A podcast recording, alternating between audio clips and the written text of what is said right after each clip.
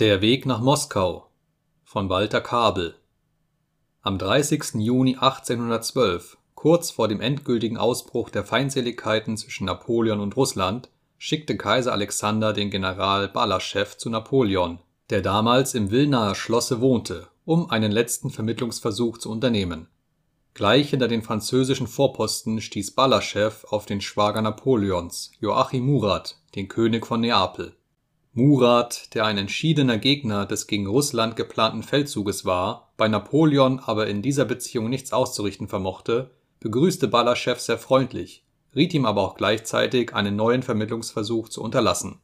Der Kaiser ist in schlechtester Laune, Sie werden nicht das geringste erreichen. Wenig hoffnungsfreudig setzte der russische Abgesandte seinen Weg fort. Napoleon empfing ihn in einem großen Saal des Schlosses, den er sich als Arbeitszimmer eingerichtet hatte. In der Mitte dieses weiten Raumes waren mehrere Tische zusammengeschoben, und auf diesem Podium lag eine Karte von Westrussland, die Napoleon in besonders großem Maßstabe hatte anfertigen lassen. Er stand auf der einen Seite dieses improvisierten Kartentisches, neben ihm zwei seiner Generäle und sein Leibstallmeister Caulaincourt, auf der anderen der russische Abgesandte.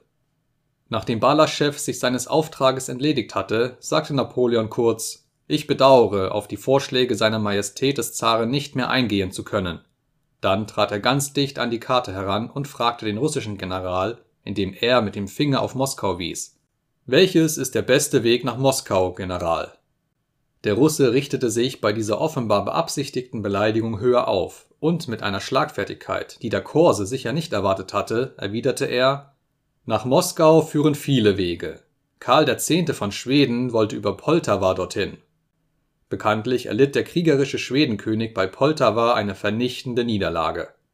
Napoleons blasses Gesicht rötete sich bei dieser versteckten Drohung vor Zorn. Caulaincourt, wandte er sich an seine Stallmeister, Lassen Sie die Pferde des Herrn vorführen. Damit war der letzte Versuch, den drohenden Krieg abzuwenden, gescheitert